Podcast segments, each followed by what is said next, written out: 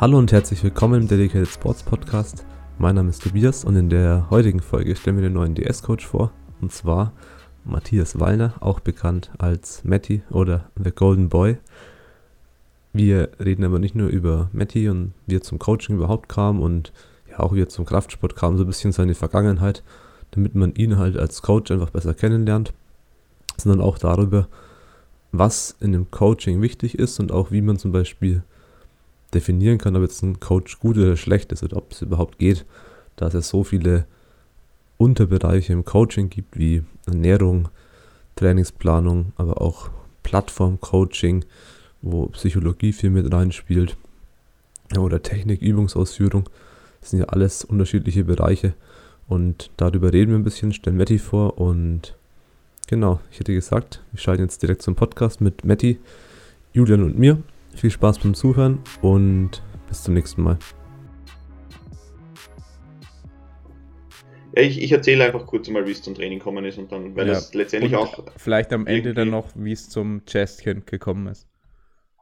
Am Ende, wie es zum Chestkind gekommen ist, oder zum ja. Golden Boy. Ja, genau. Okay, also ich trainiere mittlerweile seit knapp zehn Jahren. Zu Beginn war es eigentlich einfach nur einfaches Krafttraining oder Schrägstrich Bodybuilding. Davor habe ich eigentlich äh, relativ lange Fußball gespielt, beziehungsweise das war dann meine Leidenschaft. Das heißt, ich bin jetzt 25 und mit Krafttraining habe ich in etwa begonnen zwischen 15 und 16. Begonnen hat eigentlich alles, äh, wie mein Vater eine Handelbank vom Hofer einkauft hat, die er äh, zu Leiden meiner Mutter dann äh, bei uns zu Hause hingestellt. Und da habe ich eigentlich begonnen, äh, täglich Bankdrücken auszuführen und zu curlen. Und die Muskelgruppen sind eigentlich auch noch heute meine Stärke. Also das ja, hat das die Basis sieht man eigentlich. Auf deinem, auf deinem Bild hier. Im Hangout. Bild hier? Ja. Das hat eigentlich die Basis äh, gelegt.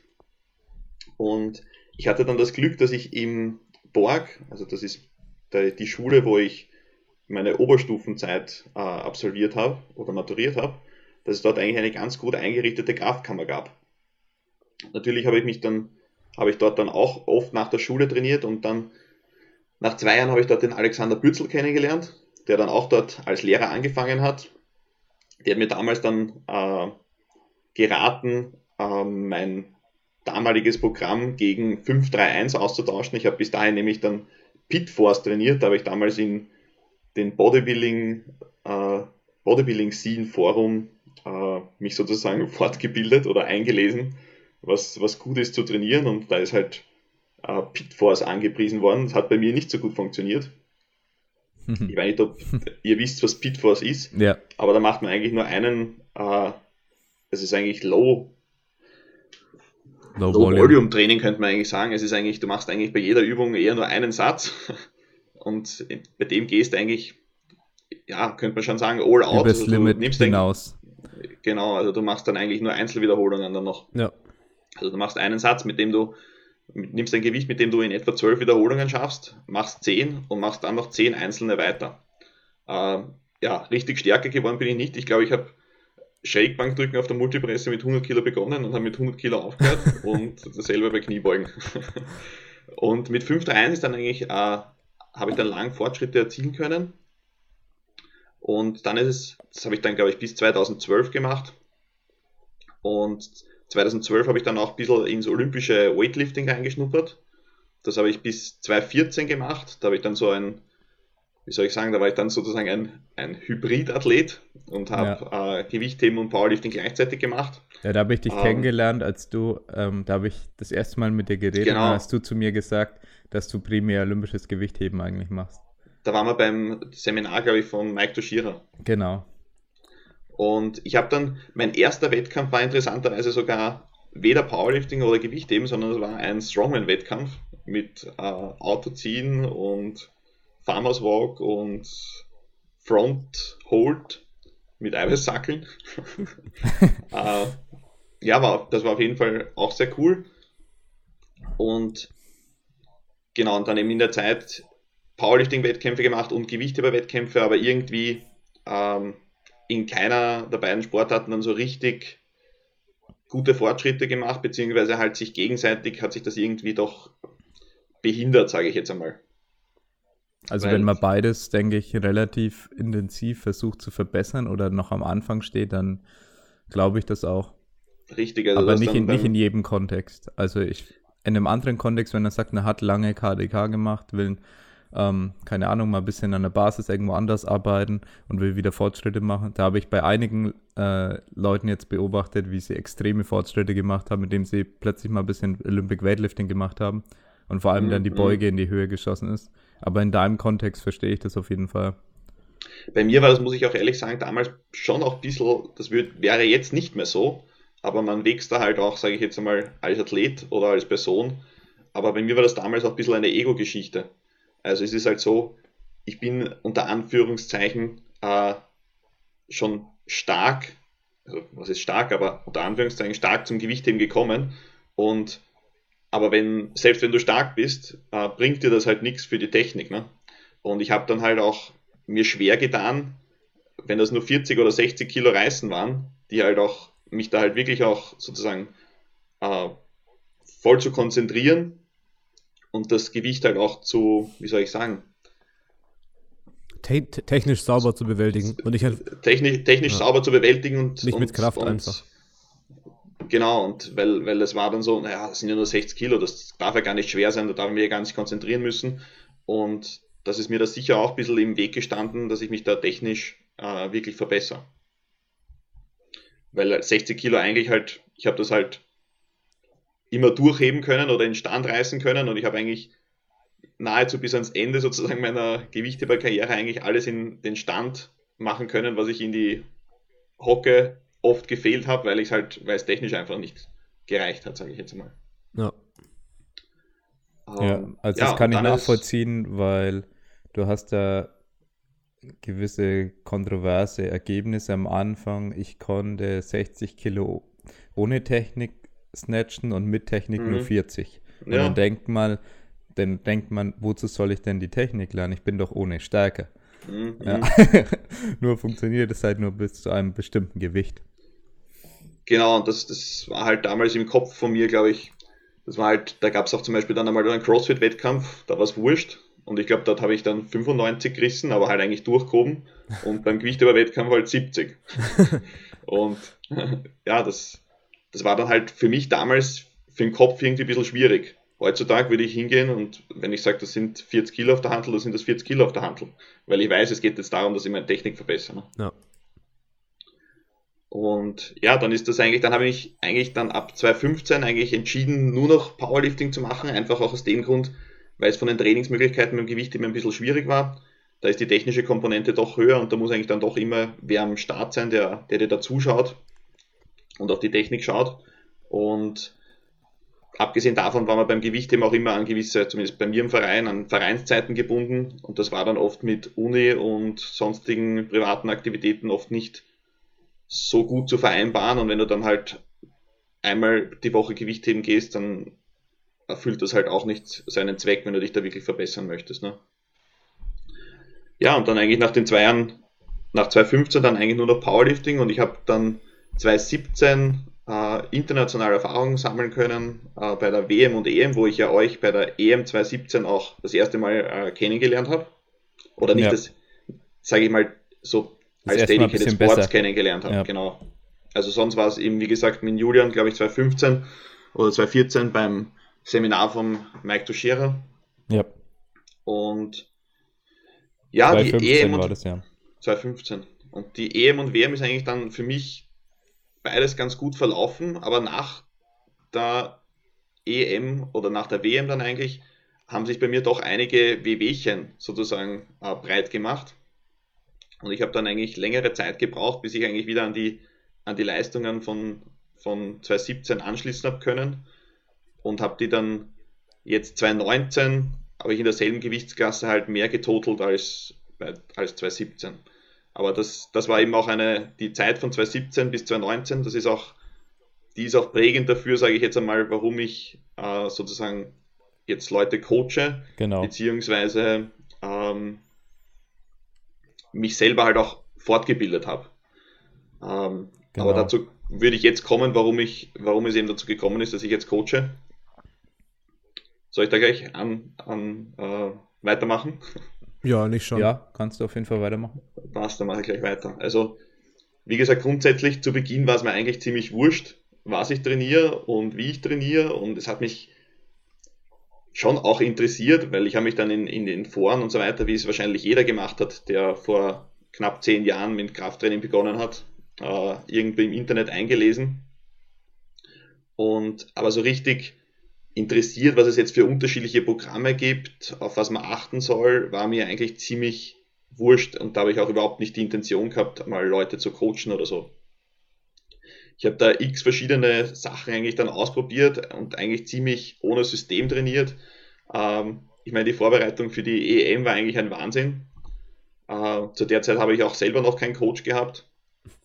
Ich habe, ich habe, glaube ich, ich meine, das muss ich mir vorstellen, ich habe mit irgendeinem, also mit, mit, mit irgendeinem, ich kann sagen, was der René Brunner, der war damals bei uns der stärkste, zumindest nach den Punkten, der stärkste äh, Kraft-3-Kämpfer.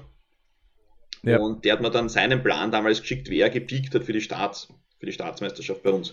Und ich habe mir den angeschaut und das war eher so, ich würde sagen, ein Low-Volume, Low-Frequency-Programm, weil der Typ halt ja einer ist, der ziemlich schnellkräftig ist und äh, ja, halt mehrere Faktoren dafür sprechen, dass für ihn das Programm halt gut funktioniert. Und er hat mir das halt geschickt und ich habe den ersten Tag, glaube ich, begonnen. Das war, da waren es da waren's ungefähr drei bis vier Wochen vor der, vor der EM. Und ich habe dann äh, den ersten Tag sozusagen von dem gemacht, habe mir das, meine Gewichte mit den Prozenten ungefähr ausgerechnet, was passen sollte. Und das war ein schwerer Tag und dann hast du, glaube ich, noch einen leichteren und dann noch so ein sozusagen Spannungstraining irgendwie so in die Richtung gehabt. Und ich habe den ersten Tag eben trainiert und habe gedacht, ah, das hat mir irgendwie nicht, hat mir irgendwie nicht taugt, alles schwer an einem Tag und gesagt, das funktioniert nicht und, und zwei Tage später bin ich dann im Studio gegangen, äh, ins Studio gegangen und habe begonnen, begonnen mit Squat Every Day. und das war dann meine, und das war dann meine Vorbereitung für die EM.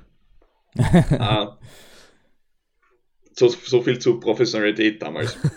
Ähm, ja, aber ich verstehe vor allem, dass du in der etwas schwereren Zeit dann einiges ja, geändert hast und deine Einstellung zum Training geändert hast, deine Einstellung zum Powerlifting an sich wahrscheinlich auch, was du hinter Powerlifting siehst. Du hast vielleicht vorher dich primär als Individuum gesehen, als Athlet mehr gesehen und danach Auf hast du gedacht, Fall. okay, es gibt mehr im Powerlifting, es gibt ja viele Leute, ich habe da ja eh schon viele Freunde und so weiter und dann, dann kann ich auch anderen Leuten helfen und das kann ich möglichst gut als Coach. Also ich, ich glaube, dass ich da so grob zumindest seinen Gedankengang in der Richtung dann wahrscheinlich verstehen kann.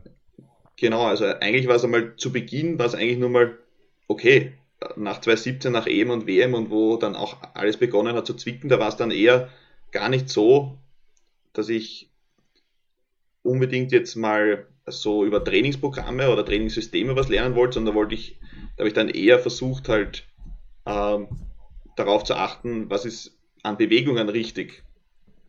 Äh, ich habe auch da teilweise Stile gehabt, wo man sagen, oder, oder Technik oder Technikfehler, oder wie soll man sagen, unter Anführungszeichen Technikfehler äh, in meinen Lifts gehabt, die da halt dazu geführt haben, dass halt einmal das Knie gezwickt hat, weil wenn du bei der Beuge oben stehst und du lässt dich nicht nur in die, ins Loch hinunterfallen, sondern ziehst dich mit den Hüftbeuger fast richtig runter, dass dich unten ordentlich zusammenstaucht, dann ist das nicht unbedingt äh, ideal fürs Knie, sage ich jetzt mal. Ja. Und das hat sich, da habe ich dann eigentlich auch länger, da habe ich dann langfristig eigentlich, oder über einen längeren Zeitraum, sage ich mal, Probleme mit der äh, Patella gehabt, also ein Patellaspitzensyndrom. Und wie gesagt, und bei solchen Dingen habe ich dann angefangen, okay, Bewegung oder zu hinterfragen und was kann man dagegen tun, damit diese Dinge halt nicht auftreten. Und danach habe ich dann begonnen, auch mich eben mehr für, weil ich mir gedacht habe, okay, es kann doch nicht so weitergehen, dass ich von einem Programm zum anderen hupf oder wie gesagt zu einer Vorbereitung wie bei der EM mache, wo ich das mache und dann zwei Tage später mache irgendwas anderes, was komplett kontrovers ist eigentlich. Dass ich halt mich dann auch begonnen habe für äh, Trainingssysteme und Pläne zu interessieren und habe mich dann 2017, Ende 2017 entschlossen, dass ich auch die Strengths Coach Ausbildung äh, bei den Bürzels, also bei Intelligent Strengths mache. Und die habe ich dann 2018 abgeschlossen und 2000, seit 2018 äh, coache ich jetzt auch Leute. Das ist jetzt ungefähr genau ein Jahr, seitdem ich Leute coache. Und ich studiere auch äh, Lehramt auf Bewegung und Sport. Mhm. Das heißt, diese, wie soll ich sagen, diese, dieser Wunsch, anderen Leuten was beizubringen, der war schon vorher da, bevor ich mich jetzt dazu entschlossen habe zu coachen. Ja. Aber irgendwie ist bei mir im Hinterkopf auch der Gedanke gewesen, naja, meine eigene Leidenschaft habe ich eigentlich für äh, Kraft-3-Kampf oder Schrägstrich Krafttraining. Warum nicht den Leuten da was lehren, ähm, was einen eigentlich am meisten interessiert oder was einem wirklich am meisten taugt? Ja, ja. Und ja, so ist eigentlich dazu gekommen, dass ich jetzt coach. Ja, nee, ist auf jeden Fall, denke ich, keine, keine zu untypische Entwicklung. Ich meine, da muss am Ende wahrscheinlich auch der Charaktertyp sein, der gerne anderen Leuten hilft. Ich meine, man mhm. kann sich mhm. auch, denke ich, als Person darin verrennen, sich selbst profilieren zu wollen als ein Experte. Das, ich denke, das kommt auch natürlich im Kraft-3-Kampf vor. Ja, was aber ganz normal menschlich ist, dass man sich einfach als Experte dann darstellen will. Aber eigentlich will man also der, der, die Hauptintention ist woanders. Also die ist nicht dabei, Leuten zu helfen, sondern eben sich selbst als Experte zu profilieren. Also das ist das, was ich damit sagen will, dass es auch geben kann und dass man mhm. unbedingt, dass man sich diese Frage stellen sollte, wenn man Coach werden will, ob man wirklich ehrlich zu sich ist und sagt, okay, will ich den Leuten helfen oder will ich nur der Experte sein, der Leuten hilft? Mhm. Ja, ich glaube, das ist eine Frage, die sich manche Leute nicht stellen. Und ich meine, wir, weil wir jetzt hier auch wieder einen Coach vorstellen und da muss man im Kontext sagen, es gibt natürlich viele Coaches. Die Frage, brauchen wir mehr Coaches? Nein, vielleicht nicht unbedingt mehr Coaches, aber ja, mehr Coaches, die unbedingt Leuten helfen wollen und die vielleicht dann auch, ja, das, das Knowledge natürlich im Hintergrund haben. Und ja. Ich glaube auch, dass das wichtig ist, also dass vor allem auch, was du zuerst angesprochen hast, also ein Experte, der sich super auskennt, muss auch eben nicht gleich ein guter Coach sein, weil da halt einige menschliche Fähigkeiten, sage ich jetzt einmal, einfach wichtig sind. Dass man sich auch in den, in den Athleten, in die Athletin hineinversetzen kann, da auch Einfühlvermögen mitbringt und ich denke, das sind sicher wichtige Dinge, wenn man, wenn man als Coach äh, Coach sein möchte. Ja, das denke ich auch. Ich finde es immer interessant zu sehen, dass dann irgendwo, also zumindest viele Coaches, so aus dem Bereich kommen, dass sie irgendwas, irgendwas hatten, eine Verletzung oder dass das Training schlecht lief und sie dann erst begonnen haben, ähm, tiefer in die Theorie was denn in Theorie, in die, in die Trainingsplanung und so weiter, in die Übungsausführung einzusteigen. Also, was man davor so vor sich hin trainiert hat, hat Spaß gemacht. Dann hat irgendwas nicht geklappt, also es, oder es ging nicht mehr voran und man hat sich verletzt und dann gesagt, okay, anscheinend mache ich irgendwas falsch und ließ mich da jetzt ein bisschen ein. Ich glaube aber, dass viele, man muss jetzt mal bereit sein, sich da einzugestehen, dass man, dass irgendwas nicht klappt oder dass man was ändern muss. Also jetzt zum Beispiel bei dir, Matti, halt irgendwie, ja, wenn halt irgendwas zwickt. Und dann hättest du auch sagen können, ja, das geht schon weg ich mache einfach weiter mein Ding. nee, das, das habe ich, eh, hab ich eh lang genug so probiert. Ja. naja, voll, voll drauf halt. Richtig, ja. Also es war, ja. ja. Ich glaube, der Zeitpunkt, wann man sich entscheidet, Coach zu werden, kann sehr entscheidend sein. Weil es gibt da verschiedene Szenarien. Es gibt einige Leute, die am Höhepunkt ihrer Karriere sagen, ich will jetzt Coach sein. Es kann da auch wieder aus verschiedenen Gründen passieren. Mhm. Es kann, keine Ahnung, Beispiel, vielleicht, vielleicht auch Jesse Norris, der dann, ja, ich, ich, ich weiß es ja nicht, aber vielleicht hat er dann gesagt, ich will den Leuten wirklich ähm, dabei helfen, vielleicht auch in die Richtung zu kommen, auch so, so, stark zu werden, auch so viel richtig zu machen, wie ich mache. Und, und deswegen fange ich jetzt an, auch Leute zu coachen. Also es, es könnte so sein, es kann aber auch anders sein. Und in anderen Szenarien kann es aber auch sein, ähm, dass man in dem Moment einfach, ja, man hat ein gewisses Ego, man fühlt sich als Experte, weil das, was man tut, bei einem selbst funktioniert und denkt, wenn die anderen das genauso tun würden, dann wären sie auch so stark. Ja, mhm. mhm. Das kann ja, das ist auch ein Problem, ja. das andere Szenario sein, dass Leute sehr viel von sich selbst auf andere schließen. Und es gibt definitiv starke Athleten, die auch gute Coaches sind, aber es gibt vor allem eine Mehrzahl an Coaches auch, die selber zumindest nicht immer erfolgreich waren. Es kann sein, dass da Phasen dabei sind und waren und noch kommen, wo sie selbst auch als Athlet erfolgreich sind. Äh, Beispiel auch Mike Teixeira mit, mit Phasen zwischendurch, in denen man er selbst erfolgreich war. Aber es muss nicht so sein, dass es immer die erfolgreichsten Athleten sind, beziehungsweise manchmal ist es sogar das Gegenteil. Und gleichzeitig schließt sich das aber auch nicht aus, wenn man erfolgreich ist und sagt, ey, ich mache ich mach bewusst Dinge richtig. Ich, ich weiß, dass andere Leute anders trainieren und auch anders trainiert werden müssen. Und ich, ich bin mir dessen bewusst, dass ich sicher auch genetisch ähm, bevorzugt bin, dass ich überhaupt an der Spitze sein kann. Und mhm. ich, ich reflektiere das Ganze ehrlich und offen und, und kann deswegen auch ein guter Coach sein. Ja, weil das, das Ganze zum Thema, wer, wer ist eigentlich der bessere Coach, der gute Athlet oder der schlechte Athlet? Das ist völlig ähm, offen, das Ganze. Es, es kann bei jeder ein sehr guter Coach am Ende werden, weil das Thema auch JP, den ich ja in Australien auch interviewt habe, ähm, aufgegriffen hatte in dem sehr bekannten Video, denke ich mal, das vor drei, vier Jahren, schätze ich mal, online gegangen ist, in dem Dreh, ja, in Sachen Kompromiss, Athlet, Coach und so weiter, wo er über die, diese Thematiken spricht, ja, oder was man auch für Kompromisse dann eingehen muss und wie sich vielleicht auch die Perspektive verändert, wenn man anfängt, Coach zu sein, dass man sagt, ich, ich bin jetzt Coach, ich kann nicht mehr mich selbst über alles andere stellen. Weil es gibt oft andere, andere Prioritäten. Dass ich sage, okay, ein Athlet der braucht dringend einen Trainingsplan. Ich würde aber optimalerweise lieber jetzt ins Training gehen. Wie entscheide ich mich? Mhm. Ja. Ja. gut, ich meine, ich, ich sage mal so, das ist ja auch wie in jeder anderen Arbeit. Die meisten von uns, oder ich sage mal im Powerlifting, glaube ich, nahezu alle sind eigentlich, auch wenn es Profis sind, Amateure, die eigentlich äh, den Sport neben ihrem Alter in, oder in ihren Alltag irgendwie integrieren müssen. Ja.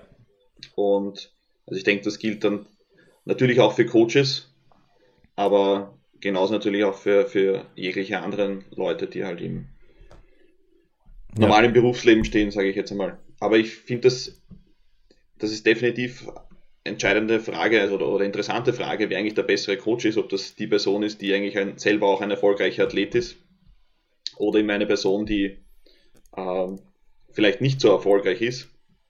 Also ich denke, es macht schon Sinn, wenn eine, wenn eine Person vielleicht selber auch als Coach Wettkämpfe bestritten hat und sich Definitiv. dann auch hineinversetzen kann in den Athleten, aber die muss sicher keine äh, Top-Leistungen gebracht haben, um, um, ein guter Coach zu sein. Ich denke, dass die, wie du gesagt hast, dass diese Gefahr sehr groß ist, dass eine Person, die einfach, die trainiert einfach und es funktioniert, aber die trainiert einfach, also nur zur, das, das wäre vielleicht noch eine lustige Anekdote, weil du gesagt hast, der Jesse Norris, Norris coacht jetzt Leute und ja, der hat halt vor zwei, ja, drei Jahren oder so, glaube ich, damit angefangen, denke ich. Ja, aber ich habe da, wie gesagt, eine ganz lustige Geschichte, weil ich mit dem, ähm, den werden eh viele von den Hörern vom Podcast kennen, äh, dem Gustav Hedlund bei der EM und WM gestartet bin.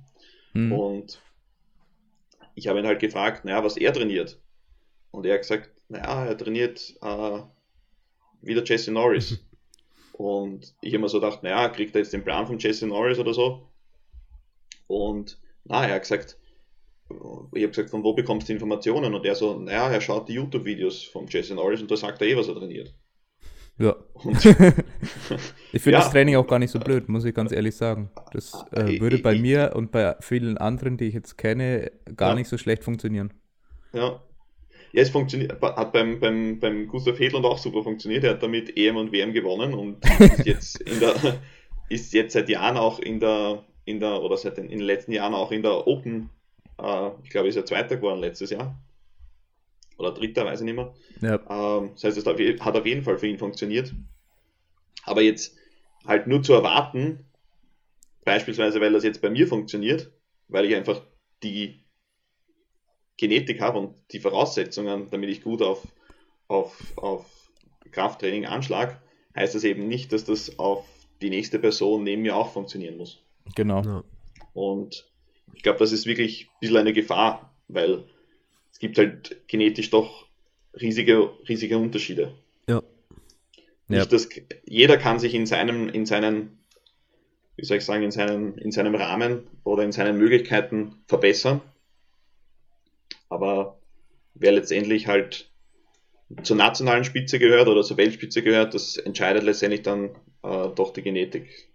Wer, die, wer ja. welche Mama und welchen Papa gehabt hat. ja, das auf jeden Fall.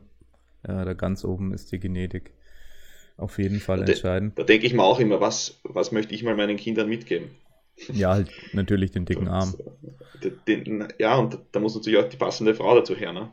Ja. Also, ja, da musst du dich schon umschauen. Da muss ich mich umschauen, da muss ich mich vielleicht auch mal zurücknehmen und dafür meinem Kind die beste Genetik mitgeben. Ja, da geht es nicht mehr um Liebe oder so, denke ich. da geht es nicht mehr um, nein, da geht es ja. nicht mehr um Liebe, Liebe da geht's Also um an alle Zuhörer, Lea und ich, wir lieben uns auch überhaupt nicht. Es ja. geht nur um Genetik. Weil grundsätzlich habe ich keine schlechte Genetik, was Muskelwachstum und Kraft angeht. Ich bin nur dauernd verletzt. Ja, und Lea versucht es zu kompensieren, weil sie ist nie verletzt. Ja. Hat dazu aber auch noch einen sehr dicken Arm. Und mhm. wir versuchen. Und eine gute Bank auch. Wir hoffen, dass die Genetik so kombiniert wird, dass am Ende die Kinder glücklich werden können, indem sie sich hoffentlich nicht verletzen, so wie ich, und dann immer einen sehr, sehr dicken Arm haben werden. Und gut auf der Bank sind. Ja, vor allem gut auf der Bank sind, ja. Ich meine, da, da gibt es den Kindern eh Grundvoraussetzungen mit, die eigentlich, einem, da steht einem glücklichen Leben, Leben nichts mehr im Weg eigentlich. Ja, grundsätzlich nicht. Ja. ja. Aber okay, ja, ich denke denk dann, euer Kind wird nur äh, Typ 1 Muskelfasern haben. Also es kann doch nicht joggen. Wenn das joggt, fällt es um, weil die Muskelfasern sich so schnell erschöpfen. die sind nur auf Schnellkraft ich, ich muss sagen, ich. Äh, ne, Typ 2 meinst äh, Ja, genau. Das das wäre eigentlich wunderbar, aber ich weiß nicht, ob das Kind sich so, so freuen würde, wenn es dann zum Bus läuft. Und also ich habe mich damals als Kind wirklich nicht gefreut, weil bei mir war es leider so ähnlich, dass ich nicht Fahrrad fahren konnte, dass ich eine Fahrradtour mit meinem, nee, es war sowas wie ein Familienfahrrad drin, das ich dann abbrechen musste und mein Dad war mega sauer auf mich, aber ich, ich habe einfach dermaßen schlechte Muskelausdauer, dass wenn ich 20 Mal reintrete ins Fahrrad, dann ist der Ende. Ja. Und beim, beim Skateboardfahren war ich immer der, der fünf Minuten Pause zwischen Tricks gemacht hat. Ja, Satzpause. Ja, ich, kon, ich, kon, ich konnte echt, sage ich mal, hohe Tricks machen. Also wenn ich halt einen Trick gemacht habe, dann halt mit viel Power und so und halt dann, was weiß ich, da battelt man sich halt immer über wie viele Bretter man dann gewisse Tricks machen kann und so weiter. Ja, aber dann immer fünf Minuten Pause. Also es ist schon entscheidend, Genetik, auch in der Kindheit. Also in der Kindheit merkst du es definitiv auch, die Unterschiede. Du denkst dann teilweise, du bist behindert, aber später findest du raus, dass es dafür wissenschaftliche Erklärungen gibt. Ja, ja, ja ist so. ich meine, ich habe auch gedacht, Laufen hat mir auch nie Spaß gemacht. Nie. Ja. Deswegen hast du wahrscheinlich jetzt einen Segway, oder? Dann fährst du nur noch mit dem Segway rum. Ähm, ich habe ich hab tatsächlich, ähm, Segway nicht unbedingt, aber ich habe mir so eine App, App runtergeladen. Ich weiß nicht, ob es diese Rolle bei euch auch gibt. Aber wo ich, äh, in Wien gibt es so diese, diese äh, E-Scooter. Ja. Okay. Die kann man dann per QR-Scan so ja, genau. entlocken. Ja. Und mit denen fahren. Das, ja, das ist cool. Ich glaube, du bist der breiteste Mensch in Wien, der diese unfassbar kleinen E-Scooter nutzt. Die sind gar also nicht Alex so, Pürzel macht das auch. Die sind gar nicht so geil. Stell ich mir lustig vor, wenn der Alex auf diesem E-Scooter rumfährt. der Alex hat auch eine Vergangenheit als Triathlet. Das, das wäre auch, wär auch schön, ein schöner Abend. ja, okay. Kurz zurück zum Thema. Was ich immer besonders interessant finde, wenn wir im Prinzip einen neuen Coach vorstellen und über das Thema Coaching reden und ja, das, die Frage, warum, ist für mich grundsätzlich immer das Wichtigste. Und auch, was für Gründe gibt es, dass man in bestimmten Bereichen guter Coach ist, weil was man schon mal was man gar nicht annehmen sollte, ist, dass ein Coach in allen Bereichen unglaublich gut ist. Das sollte man mhm. auf keinen Fall auch nicht als Athlet annehmen. Es gibt brillante Plattform-Coaches.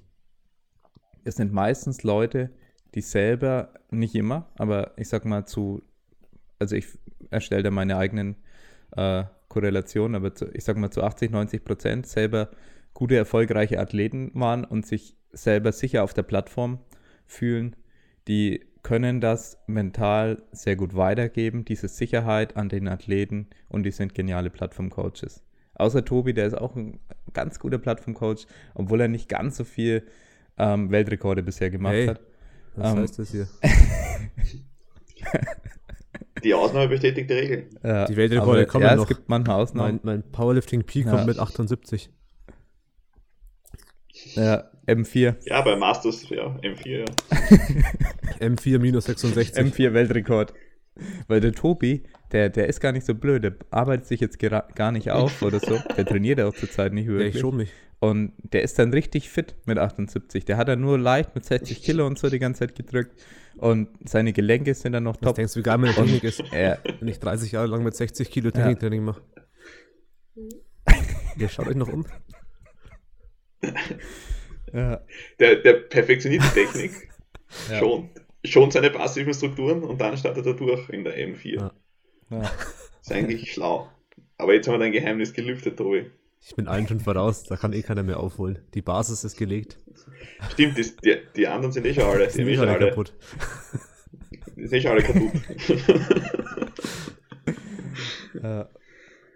ja, auf jeden Fall finde ich da die Korrelation sehr interessant und was es für verschiedene Themenbereiche gibt. Vielleicht sollten wir das einfach mal thematisch ähm, ja, hier aufzeigen, was es denn überhaupt für Stärken und Schwächen von einem Coach geben kann. Also ich, ich sage mal, die zwei typischen Sachen, die mir jetzt einfallen, ist halt einfach, okay, Plattform-Coaching.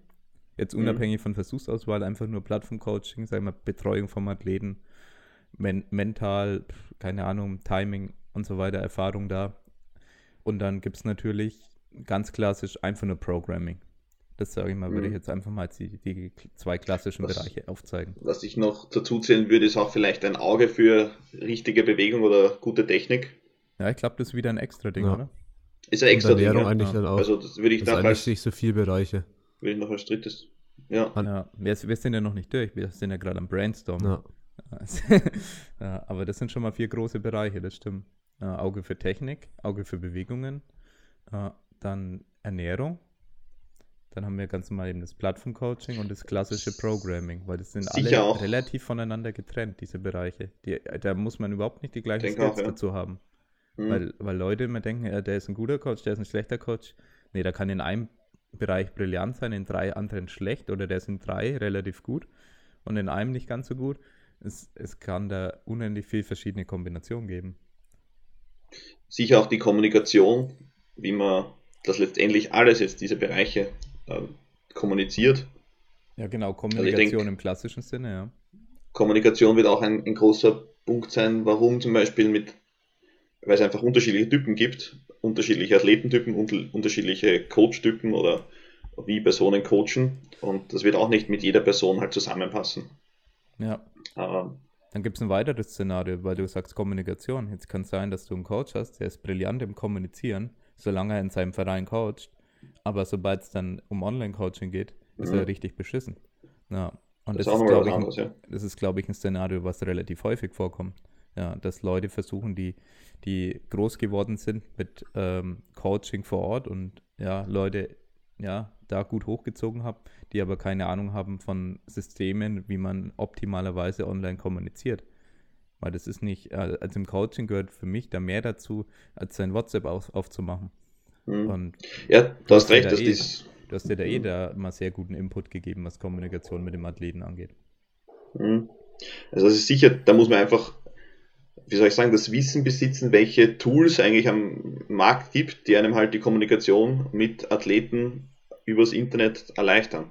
Dass es halt nicht nur Richtig zwei, drei Zeilen in WhatsApp sind. Ne? Ob das jetzt ob das jetzt Video ist, ob das jetzt Skype ist, ob das, ja, wie auch immer, ob das jetzt irgendwelche, wie, wie bei uns im Online-Tracking-Tool, irgendwelche Kommentarfunktionen sind. Ähm, genau. Das ist.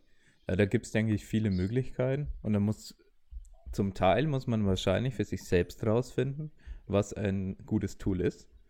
Und mhm. zum Teil muss man rausfinden, was in dem Kontext Coaching allgemein sinnvoll ist und mhm. was für Vor- und Nachteile die verschiedenen Dinge haben und mhm. Wie viel Zeit ich zur Verfügung habe, in welcher Preisklasse coache ich eigentlich, weil coache ich in einer bestimmten Preisklasse, aber das Kommunikationstool passt nicht zu dieser Preisklasse, weil es zu aufwendig ist. Ja, mhm. dann kann aber jemand, der für 500 Euro im Monat coacht, in der Art und Weise kommunizieren. Und ja, es, es gibt unglaublich viele Faktoren, von denen es, denke ich, abhängig ist, was an Kommunikation wichtig ist und ob man darin gut ist oder nicht. Also ich glaube, da wird es halt wirklich schwer, dann einen Coach einzuteilen, in der ist gut in Kommunikation mit dem Athleten und der andere nicht. Ja, weil es da mhm. zu viele Bereiche schätzungsweise gibt. Und wie gesagt, wieder auf, auf was welcher Athlet halt Wert legt. Ja. Für den einen mag vielleicht. überhaupt keinen Wert drauf. Äh, genau, also für den, für den einen ist die Kommunikation, da gibt es welche, die sind, die einen schreiben da Romane und die anderen schreiben da einen ein-, zweizeiler, dem du eigentlich nachrennen musst, wo man sagt, äh, ja, bitte ja, schreib mal kurz, wie die Woche war. Wo du als Coach sagst, hey, genau, bei dem hast du zu wenig Informationen. Ja, da muss man ehrlich mit dem Athleten sein. Ich habe es auch oft Athleten gesagt, du, ich würde gerne deinen nächsten Blog machen, aber ich habe gerade zu wenig Informationen, damit ich mich sicher fühle oder damit ich mich selbstbewusst fühle, diesen Blog auch korrekt zu erstellen. Könntest du ja, wenn du keine Informationen geben? hast, dann kannst du ja eh nur einen 0815-Plan schreiben. Also die, ja. das ist, also Kommunikation zwischen Athlet und Coach ist sicher ähm, essentiell, sonst, sonst bleibt es ein Internetplan eigentlich. Ja, also sonst bleibt es ein, ein, Internetplan. Ein Template. Ja. ja. Weil der, der Plan entwickelt sich, sich ja durch die Kommunikation mit dem mhm. Athleten. Mhm. Und wenn du den ersten Plan aufsetzt, dann ist es ja erstmal ein Internetplan. Klar, man hat wahrscheinlich einen Fragebogen und man füllt da vieles aus, aber die Erfahrungen mit dem Athleten muss man trotzdem erstmal machen. Auf jeden Fall, ja. Ja, und damit es kein Internetplan bleibt, müssen beide kommunizieren. Das heißt, der, der Coach muss meiner Meinung nach viel Sachen erklären, warum er gewisse Sachen in den Plan schreibt, damit der Athlet einen Sinn dahinter sieht und auch weiß, welches Feedback für den Coach wiederum wichtig sein kann. Ja. Genau. Das muss auch, muss auch gelernt werden. Also ja. das, ist auch ein Prozess, der halt, deswegen macht es ja auch Sinn, mit einem Coach über einen längeren Zeitraum zusammenzuarbeiten. Also wenn du jetzt sagst, ich möchte mich auf einen Wettkampf vorbereiten und äh, der ist in zwei Monaten und ich möchte davon von einem Coach einen Plan, dann kann der Plan gar nicht wirklich besser sein als wie gesagt ein, ein Template aus dem Internet. Ja. Weil, äh, gut, eventuell, wenn ich halt in einem Erstgespräch äh, halt schon Informationen, wenn der Athlet sich halt wirklich selbst gut reflektiert und über sich Bescheid weiß und wie er auf Training halt reagiert, dann kann der Coach eventuell äh, doch den Plan so individualisieren, dass der besser auf den äh, Athleten passt als irgendein Plan aus dem Internet. Aber wie gesagt, er kann eigentlich nur diese Informationen nehmen und keine Informationen ähm, sammeln über den Athleten. Das ist einfach, da, da, ist der Zeitraum einfach zu kurz. Ja. Also ich denke, desto langfristiger mit, man mit einem mit Coach zusammenarbeitet, desto wertvoller wird das Ganze eigentlich, wenn, De wenn sich beide Seiten Mühe geben. Ja, definitiv, ja. Ich denke, da muss man auch immer. Also eine, die wichtigsten also ja, sag du zuerst. Ähm, ja, dass man halt wirklich auch weiß, dass ein Coach jetzt kein Wundermittel ist. Dass man jetzt nicht sich einen Coach holt und dann bekommt man einen mega geilen Plan, führt ihn einfach aus und wird, mhm. wird super stark dadurch, oder dass man irgendwas machen muss. Und dann, nee, das löst dann nicht von selbst einfach alle Probleme, die man vielleicht im Training hat. Ja, also ich glaube, man muss sich als Athlet, bevor man jetzt hier dem Matti eine Nachricht schreibt, war voll geil. Matti, du hast den dicksten Arm, ich will von dir gecoacht werden. Ähm, bevor man jetzt diese Nachricht dem Matti schreibt, soll man sich genau darüber im Klaren sein, weswegen man einen Coach sucht. So, welche Probleme habe ich gerade? Was limitiert mich gerade als Athlet? Und ist es ein Problem, was von außen gelöst werden kann, oder ist es ein Problem, was ich selbst lösen muss? Natürlich kann der Coach bei vielen Problemen einem Tipps geben, einen bei der eigenen Problemlösung helfen. Ja, aber da muss dann auch irgendwo der Wille da sein und vor allem das Verständnis dafür, dass man sagt, okay, ich habe dieses Problem wirklich. Ich bin gerade ein Scheißathlet aus diesen und jenen Gründen, weil ich eben, keine Ahnung, spontan Maxouts mache oder weil ich ähm, gewisse Techniken durchführe, die nicht sinnvoll für mich sind, aber die geil sind, weil das ein gewisser YouTuber macht oder was auch immer. Es, es kann ja, es gibt ja solche Sachen, ja, wo man nicht ganz ehrlich zu sich ist. Ja, und da kann einen der Coach darauf aufmerksam machen, aber es sind Dinge, die man mit sich selber lösen muss oder ja, die man mit sich selber ausmachen muss. Ja. Nee, ich denke, das ist eine sehr komplexe Thematik, welche Probleme eigentlich der Coach angehen sollte. Wie siehst du das, Matti? Also, welche Probleme, die ein Athlet haben kann, kann der Coach am ehesten angehen? Also grundsätzlich, ich finde, der größte Mehrwert, den ein Coach hat, ähm, ist der, dass der Athlet Entscheidungen abgeben kann.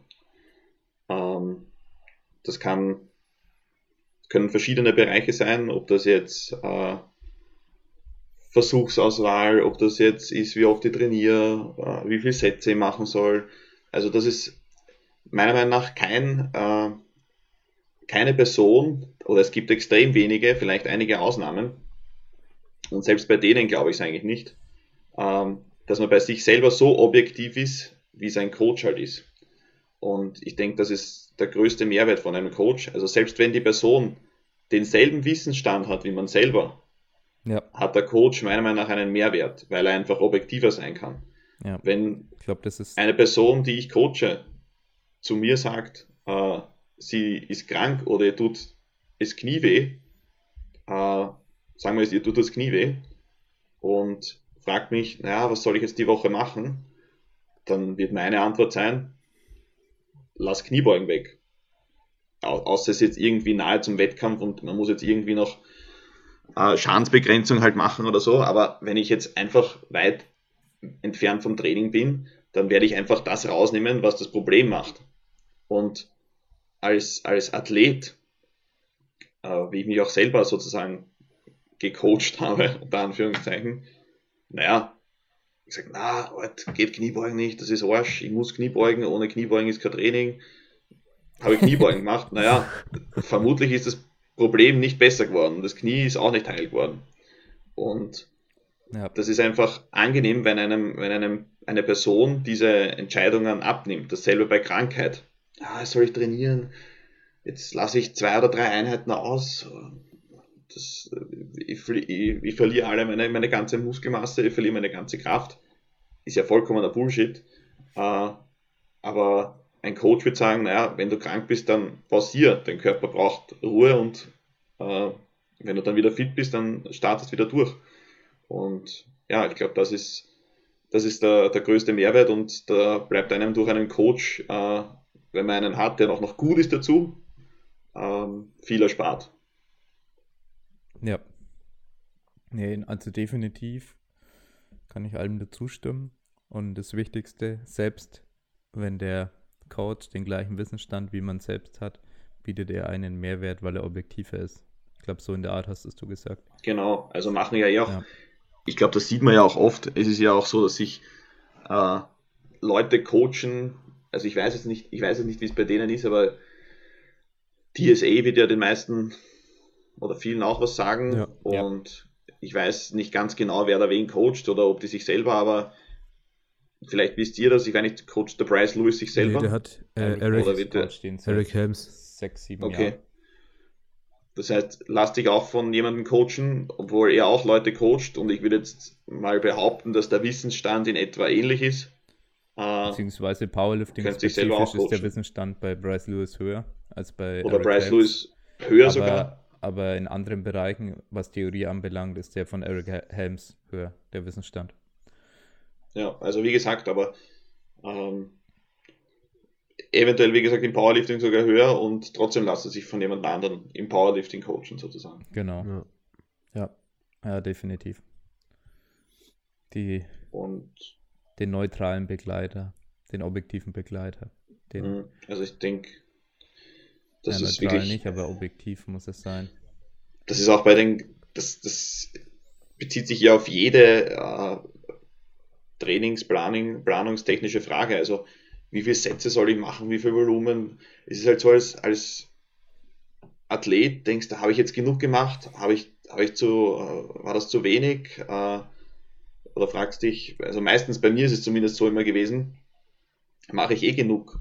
Und vom Coach kriegst du dann sozusagen die Absolution. Ja, es, es passt schon so und es, das reicht. Also wir haben das auf Training auf dich abgestimmt und die Gewichte eventuell sind auch, ein Beispiel sind eventuell vorgegeben. Also das heißt, du musst nicht noch fünf Kilo mehr machen, was dich dann letztendlich, weil, weil du vielleicht nicht so den, den großen Überblick hast, dann letztendlich im Endeffekt eigentlich einen Rückschritt machen lässt oder halt dich nicht optimal vorbereitet auf, auf den Wettkampf, weil du halt vielleicht auch nicht so das große Ganze im, im Blick hast, sondern ja. halt eher irgendwie die einzelne Session, in der du halt jetzt gerade subjektiv drinnen bist. Ja. Ja, ich habe auch lange Zeit gebraucht, ähm, dass ich dich dann eben als, als Coach dann wahrgenommen habe, weil ich dich als Athlet kennengelernt habe. Und mhm. habe da nicht sofort gesagt, wow, Matti, Matti der Coach, so. Aber es ist eben ein Prozess und auch für die ähm, Außenstehenden, dass man ja die neue Position von der Person wahrnimmt und ich will Leute bei, bei uns haben, oder wir wollen Leute bei uns haben, die sich am Ende als, eben als Coach identifizieren. Und das ist nicht immer der Fall. Also viele sind einfach Athleten und coachen nebenbei. Wir wollen Coaches haben. Ja, wir wollen Leute haben, die sagen, hey, ich bin Coach, ich habe dafür gute Gründe, ich kann das begründen, hier im Podcast nämlich, ähm, sollen unsere Coaches auch immer begründen, weswegen sie überhaupt Coach sind und warum sie es gern machen und ja, dass sie eben nicht einfach nur mal zu sagen, hey, ich studiere nebenher, ich kann einen, ähm, einen schnellen Dollar verdienen. Ja, darum soll es eben nicht gehen. Es, es mag sein, dass es bei dem einen oder anderen eine schöne Chance ist, sich was dazu zu verdienen. Man ist zufällig stark im Powerlifting und mhm. man, man will sich wirklich ein bisschen was dazu verdienen und es ist einfach gerade finanziell schwierig sonst und man müsste sonst Kellnern gehen, was auch immer. Ja, kann ich durchaus verstehen, solche Situationen, aber es sind jetzt nicht die Coaches, die wir deshalb dann bei uns aufnehmen würden, sondern die Leute, die sich wirklich dafür entscheiden. Es ist ein, eine Art Lebensweg, die man da eingeht und nicht so, ach, jetzt coache ich mal ein Jahr, dann nächstes Jahr mal gucken, ähm, sondern Leute, die das Ganze ernsthaft an, angehen. Und ich meine, du studierst hier Sport auf Lehramt, oder? Richtig, und ja da ist eben auch dann natürlich die Basis vorhanden oder ja, vor allem auch ja, das, das Ziel, jemandem etwas beizubringen. Ja. Ja, das Pädagogische einfach halt, ne? Ja, genau. Ist halt dabei. Ja. Nee, ich denke, dass du deshalb auch bei uns sehr gut ins Teams, Team passt. Und wir, wir haben eben als Unternehmensziel, was, was unsere Coaching-Firma angeht, definiert, dass wir einen großen Mehrwert auch liefern wollen, dass wir sagen, wir wollen deutlich mehr liefern als der Durchschnitt. Ja, vielleicht, vielleicht verlangen wir auch mehr, aber es muss ja verschiedene Preiskategorien geben. Und es ist auch ein gewisses Thema, warum man welche Beträge verlangt und was für ähm, Beträge jetzt eigentlich dann ein, ein, ein fairer Betrag sind beim Coaching. Würde man zum Beispiel jetzt in andere Bereiche gehen, sagen wir, irgendwo, wo wirklich Geld steckt, in, keine Ahnung, und meinetwegen sogar Unternehmenscoaching oder irgendwas, wo sich ein Unternehmer coachen lässt, das, da bist du dann bei 1000 Euro im Monat oder mehr, was du dann zahlst für solche Coachings. Und ja, dann ist es im Powerlifting teilweise so, dass für fast kostenlos gecoacht wird, für so Beträge wie, also manchmal hört man echt so 30, 30 Euro oder sowas in dem Bereich. Klar, freundschaftlich habe ich sowas genauso gemacht und ich habe genauso auch so an, angefangen. Aber da muss man vielleicht auch mal drüber reden, was für Beträge sind bei dem Arbeitsaufkommen überhaupt sinnvoll und lässt sich das begründen, dass man mehr verlangt als diesen Betrag. Ich glaube, darüber wird zu wenig geredet und den meisten Leuten von außen fehlen die Informationen, was eigentlich am Ende ein fairer Betrag wäre.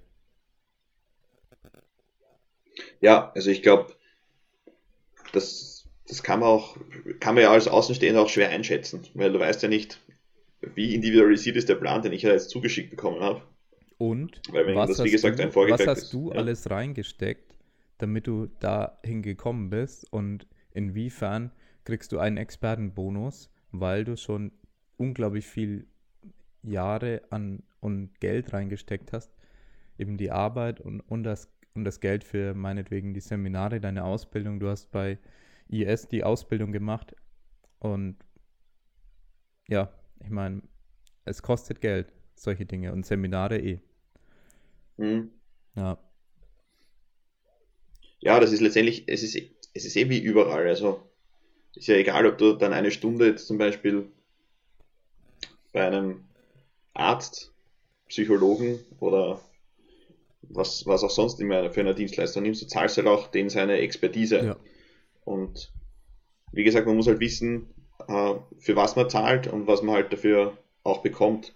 Und ja. je nachdem, wie viel Betreuung halt dabei ist, dementsprechend sollte sich halt, sollte sich halt der Preis halt auch regeln. Also nicht nur, weil der jetzt halt ein Experte ist und äh, weil er Weltmeisterschaften gewonnen hat oder dort teilnimmt, äh, ja, dass dem sein Template, sein, ja. was er dir halt rausschickt, genau, was, das Template, was er dir halt rausschickt, dass das halt mehr wert ist dann als ein Coaching, ein One-on-One-Coaching, wo die Person halt äh, regelmäßig Feedback bekommt genau. und äh, regelmäßig Kontakt halt besteht. Ne? Ja, das, das ist natürlich einfach vom zeitlichen ausmachen. Aufwand steht das halt drüber. Ja. ja, das muss man immer mit sich selber ausmachen, denke ich, weil als Experte ist man, denke ich, irgendwann immer auf einem Level, sagen wir mal, in einem komplett anderen Bereich.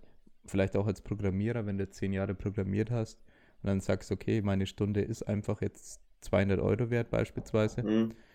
Und er hat halt jetzt gewisse Zeit investiert, wahrscheinlich auch Geld investiert, und, um so weit zu kommen. Und dann muss er einen gewissen Betrag verlangen. Und dann je nachdem, also dann kann sein Konkurrent zum Beispiel genau das gleiche verlangen, aber einer von beiden ist einfach besser. Und das muss man mit, sich mit sich selber ausmachen. Die kosten vielleicht gleich viel, einer von beiden ist einfach besser. Ja, und das muss man auch verstehen, dass man nicht immer eins zu eins das verlangen kann, was es am Ende wert ist. Das muss dann der, der Kunde bestimmen, ob es der Betrag dann auch wert ist. Aber ich denke, man muss dann auch einen deutlichen Unterschied sehen, wer verlangt das was und in welcher Situation ist diese Person. Jetzt wir hatten, gestern hatte ich mit meinem Vater das Thema in der Werkstatt dass die, glaube ich, 60 Euro Stundenlohn in der Werkstatt oft verlangen. So hat er jetzt beispielsweise gesagt. Ja, und wie kommt es dann zusammen? Dann rechnest du, okay, du hast dann äh, die Buchhaltung, du hast dann da die ganze Werkstatt, wo die Miete bezahlt werden muss, die Heizkosten und äh, was da alles im Hintergrund steht. Und keine Ahnung, jetzt kann man überlegen, okay, bei, bei DS, was ist da im Hintergrund passiert? Warum äh, verlangen die jetzt mehr als ein Student, der nebenher coacht oder so. Warum definieren wir uns selbst als Coaching-Firma? Ja, weil wir auch versucht haben, eine Firma aufzubauen und da auch versuchen, weiterhin Arbeit reinzustecken. Da auch nächstes Jahr hoffentlich ein, ein großer Sprung auch wieder stattfinden wird. Ja, und wir sagen, okay, wir haben da Jahre investiert, ja. um diese Systeme zu entwickeln und dann eben auch Buchhaltung im Hintergrund. Wir arbeiten da mit mehreren Coaches zusammen, die Coaches selbst haben auch wiederum eine Buchhaltung, die sie, die sie machen müssen und Steuern abführen müssen und wir Steuern abführen. Und wie kommt es dann am Ende zustande, dass man dann eben mehr verlangen muss als jetzt eine Person, die hat keine Vorarbeit geleistet, ist Kraft-3-Kämpfer, studiert und sagt, ja, für 30 Euro, wenn ich da ein paar Kumpels coach, dann komme ich besser um, über die Runden und in der Zeit würde ich jetzt eh nur KDK-YouTube-Videos im Internet anschauen. Dass halt der Kontext wirklich entscheidend ist. Äh, ob jetzt der Mehrwert immer so viel mehr wert ist, es kommt auch auf den Athleten an, weil wenn jetzt jemand wirklich einfach nur einen Plan braucht und einfach ein bisschen Sicherheit, dass man sagt, hey, die und die Person, die steht ja dahinter, ich habe da im Kopf die Sicherheit, ja, dann ist es mir scheißegal, ob das jetzt der Student war, der mir jetzt den Plan gegeben hat, ob die Excel hässlich ist und ob da jetzt vielleicht keine krassen Kommunikationstools und Möglichkeiten vorhanden sind, dann vielleicht brauche ich das gar nicht. Ja, und dann ist das Coaching von dem Studenten wahrscheinlich besser. Ja. Und ja, ich möchte jetzt nicht, ähm, das ist bloß ein typisches Szenario, dass ein Student eben nebenher so coacht und dass er eigentlich dieses Geld nicht zum Überleben braucht, sondern ein, ein nettes Zubrot ist. Und dann in einem anderen Szenario wäre es jetzt jemand, der macht es Vollzeit und er braucht wirklich das Geld zum äh, Überleben. Ja, bei dir ist es ja auch jetzt noch neben dem Studium. Ja, bloß nicht aus dem Grund, dass du sagst, ja, fuck, ähm, ich muss irgendwie Geld verdienen, ah, lass mal schnell ein paar Leute coachen. Ja, mhm. sondern es geht ja auch um die Intention dahinter. Und bei anderen Leuten, keine Ahnung, ein gutes Beispiel, vielleicht auch Powerlifting Academy, Francesco, der dann ja seinen Lebensunterhalt schon zum großen Teil, also ja auch noch nebenher als ähm, Physiotherapeut tätig ist, der dann seinen Lebensunterhalt auch damit verdienen muss. Und dann fragt man sich ja, sind die Preise jetzt gerechtfertigt? Und dann kann ich nur sagen, ja, definitiv. Ja, weil du sonst nicht überleben kannst. Ja, weil da unglaublich viel Arbeit dahinter steckt. Du musst dir mal vorstellen, wie viele Leute du coachen musst mit 30 Euro im Monat, damit du Miete bezahlen kannst. wenn du es mal, wenn ja, mal 60 wenn du dann nimmst, Steuern und so weiter. Steuern auch. Wenn mal 60, ja. dann bist du bei 1,8 brutto Monatsumsatz. Ja, und es wird nicht reichen, weil du zusätzliche Ausgaben Natürlich. hast. Das heißt, du musst vielleicht auf 100 hoch, um zu überleben. Und dann coach mal 100 Leute. Und dann weißt du, ob 30 Euro gerechtfertigt sind. Also, du, ja, ich glaube nämlich eben. Mit 60 kannst du dich schon aufhängen. Ja. ja, ich meine, es gibt Leute, die machen das. Ich mein, und ähm, machen das vielleicht auch zum Teil mm, in Anführungszeichen erfolgreich, je nachdem, was ihre Ziele sind. Äh, ich meine, sie werden keine intensive menschliche Beziehung zu ihren Kunden aufbauen. Jetzt wollen wir aber Coaches haben, die in der Lage sind, eine menschliche Beziehung zu ihren Kunden aufzubauen. Und das heißt, wir können ihnen nicht zumuten, unglaublich viele Menschen zu coachen. Das heißt, wir müssen ihnen erstens äh, einen großen Anteil geben und zweitens, äh, es muss ein gewisser Betrag verlangt werden, damit der, die Basis dafür geschaffen ist, dass diese intensive menschliche Beziehung aufgebaut werden kann. Ja. ja ich glaube, das ist sehr wichtig, das Zwischenmenschliche und dem Coach dann am Ende zu vertrauen und zu wissen, der, der kann sich Zeit für mich nehmen. Und das ist auch der Grund, weswegen ich da so gut wie alles abgegeben habe. Ja, ich habe jetzt ein Bankdruck-Coaching und ich kann mich damit sehr gut identifizieren, das wohl auch noch weiterzumachen, aber ich könnte eben nicht mehr dafür garantieren, dass ich vielen Menschen so helfen kann, weil ich die Zeit nicht mehr rein investieren kann, weil ich auf anderen Ebenen zu viele andere Sachen machen muss. Ja, und dann, dann bin ich nicht mehr der perfekte Coach. Es geht ja nicht mal darum, was man für, ein, für einen Wissensstand hat, sondern auch, was für eine Zeit kann man am Ende reinstecken. Ja. ja. Und ich, ich traue mir schon immer noch zu, Leute zu coachen, wenn ich die Zeit dafür reinstecken könnte. Und ich habe das auch immer gerne gemacht und ich würde es auch immer noch gerne machen. Jetzt geht es einfach nur darum, dass ich dann andere Aufgaben habe. Und wir brauchen dann eben Coaches, die gerade in ihrem ähm, in ihrer Lebenssituation die Zeit reinstecken können, weil es wir werden auch kaum einen Coach haben, der äh, sein ganzes Leben lang in dieser Situation sein wird, dass er die Zeit da reinstecken kann. Ja, außer der ein oder andere will das dann sogar hauptberuflich machen, was jetzt aber eher der seltene Fall sein wird. Und wir wollen einfach nur, dass Leute gerade in, in, dieser, in diesem Lebensabschnitt sind, dass sie gerne Leuten helfen und auch die Zeit dafür haben.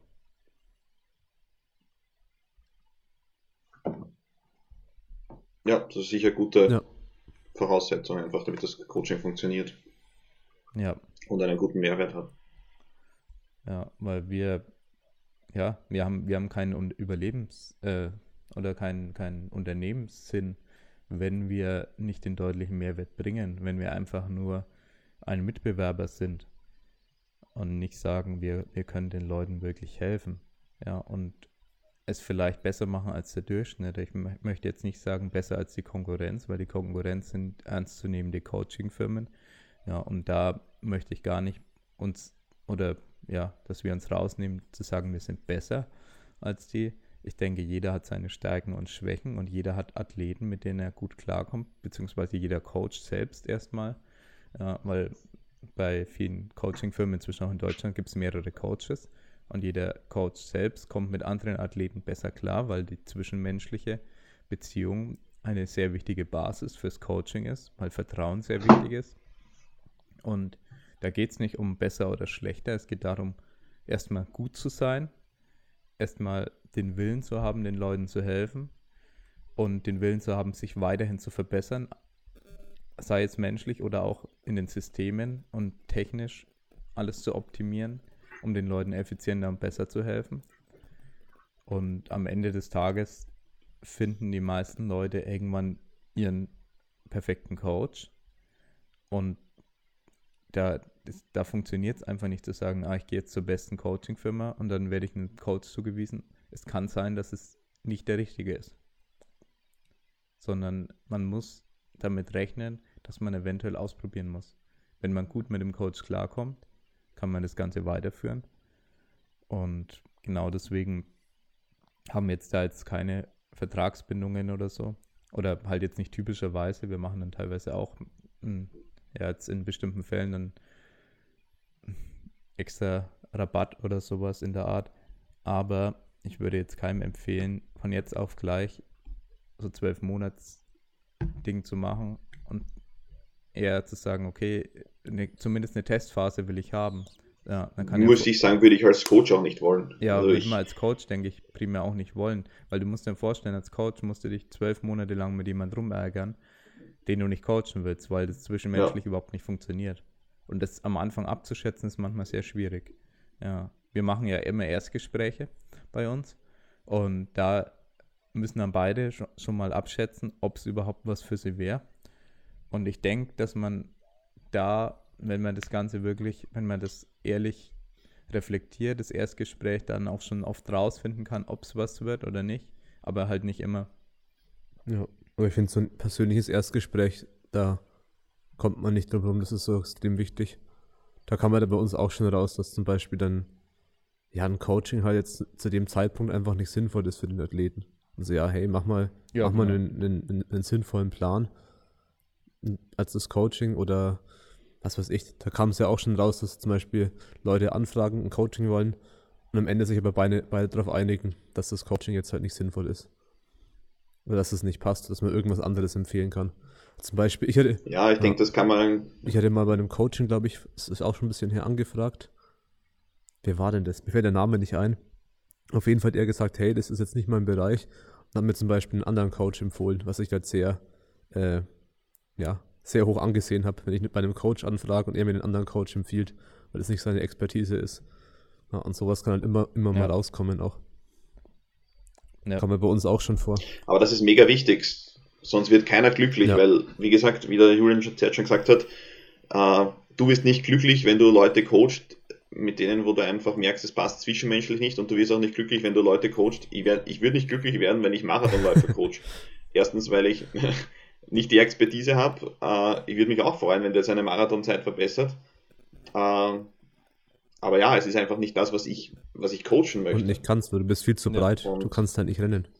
Und, und ich kann, ich kann nur mit dem Segway könnte ich nebenher fahren. schneller, schneller. Aber ja. Ja, wir könnten eine neue Disziplin erfinden. Also wir haben jetzt Farmers Walk Handles. Wir können ja Marathon mit Farmers Walk Handles oder so dann einführen. Das wäre schon, das wäre schon interessanter. Ja. Ja, müssen wir wahrscheinlich die Distanzen doch ein bisschen verkürzen. Die Distanzen ein bisschen reduzieren. Sagen wir mal auf 10 Meter runter. Es wäre auch nur eine kleine Redaktion, denke ich. Da sind wir dann doch wieder bei der Arnold Strong Classic. Ja. 10 Meter.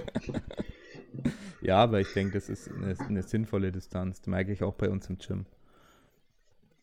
Ja, 10 Meter ist schon ziemlich heavy. Ja, also 10 Meter finde ich schon sehr weit und würde ich jetzt normalerweise ohne eine Brotzeit mitzunehmen nicht machen. Brotzeit. ja, das kannst du in die Koffer einpacken. Ja. Du kannst festtapen, dein Brot. Ja, wir sollten wirkliche Koffer haben. Wir sollten wirklich einen Koffer haben, wo ein Fach mit drin ist, falls man wirklich bis ans andere Ende des Kunstrasens will und dann eine Brotzeit mitnehmen will. Was hältst du von, wenn wir, wenn ja, wir, und auch keine Trinkflasche. Was hältst du von, wenn wir jeden Meter rechts an der Wand beim Kunstrasen so, so Zuckersteine hinmachen, dass man so Instant Zucker sich rausnehmen kann? Ja, so im Notfall so halt. Weil du weißt ja glaub, nie, musst, wann du im Unterzucker bist. Du musst zu oft, ja, wann die Glykogenspeicher leer sind. Ne? Ja. Was bei uns mega schnell passiert, wenn man. Ja, es wäre kostentechnisch okay. Also für uns als Gym wäre es ja kostentechnisch voll drin, diese Zuckerwürfel. Es gibt doch für Pferde so ganz große Steine. Friedrich. Bestimmt. Ja, sowas so für Pferde wäre auch für Friedrich sinnvoll. Für Friedrich. Ja. Friedrich ich hat sowas so verlockend, dass man dann doch immer unterbricht. Ja, Friedrich hat sowas sicher daheim. Ja. Ich meine. Der, der Nutella-Gläser. Ja, ich meine, man kann das ja auch hochrechnen. Er weiß ja, wie viel Zuckerwürfel in einem Nutella-Glas drin sind. Ich glaube, dass so Friedrich auch arbeitet. Dass er alles mit Zuckerwürfeln hochrechnet, also, was er konsumiert, weil er primär äh, ja, Glykogen konsumiert. Ja, also Friedrich seine. Beim, beim, Friedrich kann man schon sagen, dass er sein Hauptnahrungsmittel ist. In jeglicher kurzkettigen Form konsumiert er also Zucker. Also Friedrich, Friedrich trackt seine wöchentlichen Kalorien anhand leerer Nutella-Gläser, die in der Wohnung verteilt sind. Das ist halt scientific ah, heute äh, based. Friedrich den Podcast, das denkt er sich bestimmt schon wieder, was habe ich verbrochen, damit wir schon wieder Witze über ihn machen. Friedrich sehen wir vor allem am Wochenende. Ja, ja. ja dann warten wir mit dem Podcast nach, ja. nach dem Wochenende, damit er nicht sauer ist. Nee, den, den bringen wir schon hin. Ja, klar. Der schreibt seinen Klienten auch Nutella-Gläser auf die Makros mit Nutella-Gläser. Ja, ja, da wären wir wieder bei den Schwächen und Stärken von gewissen Coaches. Gehört, es gehört definitiv zu seinen Stärken bei Friedrich. Das Ernährungscoaching. Das, das Ernährungscoaching gehört ja. zu den Stärken. Ja. ja. Eiweiß, zwei Nutella-Gläser, Fett, vier Carbs sind da mit dabei. Hat sich erledigt. Ja, ja aber ich glaube, er hat sein, sein... ist, du hast ja auch über, du hast ja in Nutella wirklich alle drei Makronährstoffe enthalten. Ja, das Verhältnis ist vielleicht nicht optimal. das glaubst du, Matti. Also der, Kommt auf das Body Composition Goal an, ne? Aber ja, wenn du verfetten willst. Das ist ja auch verschieden. Also Friedrich hat ja auch einen sehr schönen Körper, muss man ja dazu sagen. Das ist richtig. Ich meine, jetzt kann man darüber streiten, welcher Körper schöner ist, deiner oder Friedrich seiner. Ihr habt beide einen sehr schönen Körper. Jeder halt auf seine Art und Weise. Ja, das Bei ich sieht man halt Muskeln am Ende. Bei ihm jetzt nicht, aber er ist trotzdem schön. Vor allem macht ihn sein, sein Kreuzheben macht ihn doch noch deutlich schöner dann. Ja, das stimmt. Ja.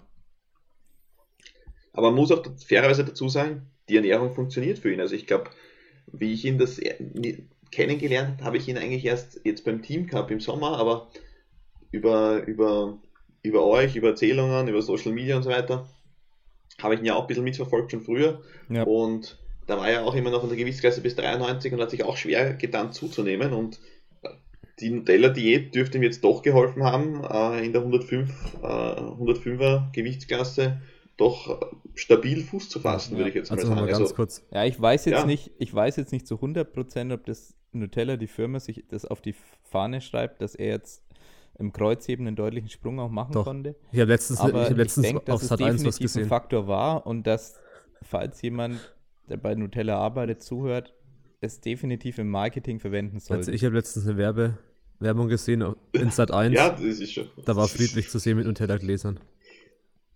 Also das ist schon, okay. schon benutzt, dass du friedlich durch Nutella Gains machst. Aber nehmen wir kurz serious. Ist ja wirklich so beim. Gut, es wäre ja dumm, das nicht Natürlich. zu machen. Aber kurz ähm, wegen Ernährung nochmal. Ist ja wirklich so, wenn du jemanden hast, ja. der vielleicht sich viel bewegt, äh, fünf Stunden trainiert, fünfmal die Woche, dann noch im Beruf viel unterwegs ist, dann noch Fahrrad fährt zum Gym und irgendwie 5000 Kalorien essen muss dass du dann schauen musst, dass du nicht alles mit Reis. Mit Brokkoli und Reis. Brokkoli und, und, vor allem so Vollkornreis, dass du richtig aufgebläht bist, dass du nicht so mit sieben Mahlzeiten am Tag 5000 Kalorien erreichen kannst und das zu überleben. Weil die Ballaststoffe danach zerreißen dir den ganzen Körper. Das heißt, du musst dann halt auch in der Ernährung schon deine, deine Tools finden, dass du auch solche Leute bedienen kannst als Ernährungscoach. Ja. Ja, genau. Also da muss man definitiv auch als Coach manchmal mit den Leuten reden, weil ich denke, fast jeder Athlet hat so eine feste Vorstellung, wie eine gute Ernährung ausschaut. Dass das Ganze aber definitiv unglaublich kontextabhängig ist. Das realisiert man, denke ich, zu selten, weil man irgendwas cool findet. Weil meistens ist es, läuft ja alles über Vorbilder. Man sieht, was bestimmte Leute essen und macht das dann genauso, findet es cool. Und ich denke, da braucht auch irgendwo eine Vorbildfunktion immer, um langfristig motiviert zu sein. Man, man kann vielleicht auch ähm, sein zukünftiges Ich als Vorbild nehmen, aber oftmals ist es wirklich eine andere Person. Und ja, da kann es halt dann schon vorkommen, dass man sich ernährt wie jemand anderes, der vielleicht ein ähnliches Ziel erreicht hat mit dieser Ernährung, aber in einem komplett anderen Kontext. Ja, es ist halt wieder individuell. Das ist so wie bei Training. Also ich kann halt nicht irgendwie versuchen, eine Ernährung oder einen, einen Trainingsplan von einem anderen Athleten zu kopieren und dann halt zu erwarten, dass das auch für mich funktioniert, wenn die Voraussetzungen halt andere sind oder die Umgebungsfaktoren. Ja, definitiv.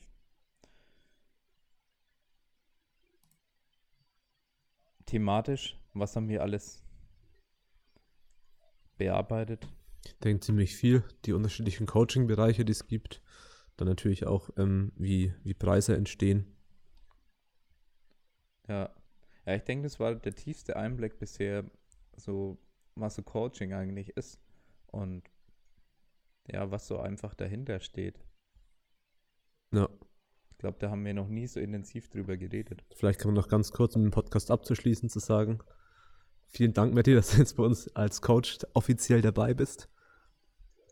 Die Ehre ist auf meiner ja, Seite. Ähm, wir freuen auf jeden Fall richtig geil, weil wir merken auch immer, das haben wir, glaube ich, schon mal in einem Podcast gesagt, wie viel das uns als Coaching-Firma voranbringt, wenn mehr kompetente Coaches dabei sind, die ihre Inputs geben. Weil so würde jeder sein Ding machen, aber so hat vielleicht der Matti eine Idee fürs Coaching, die aber auch der Tim und der Friedrich und der Jan mitnutzen und umgekehrt und so, ja, kann man sich einfach gegenseitig supporten, da zusammenarbeiten und am Ende dann. Ja, man profitiert ja. einfach extrem davon auch, weil man sich austauschen ja. kann. Es ist halt so, wenn du, das sind, es können Kleinigkeiten sein, äh, wo man selber ein bisschen ansteht und jetzt halt keinen, keinen Lösungsweg äh, dafür sieht für dieses Problem, aber es kann dann irgendeine von einem anderen Coach oder von einer andere Idee halt eingebracht werden und die löst halt dieses Problem einfach und macht das Arbeiten halt ja. viel effizienter. Am Ende einfacher. können wir halt. Ob das jetzt, ja. ja.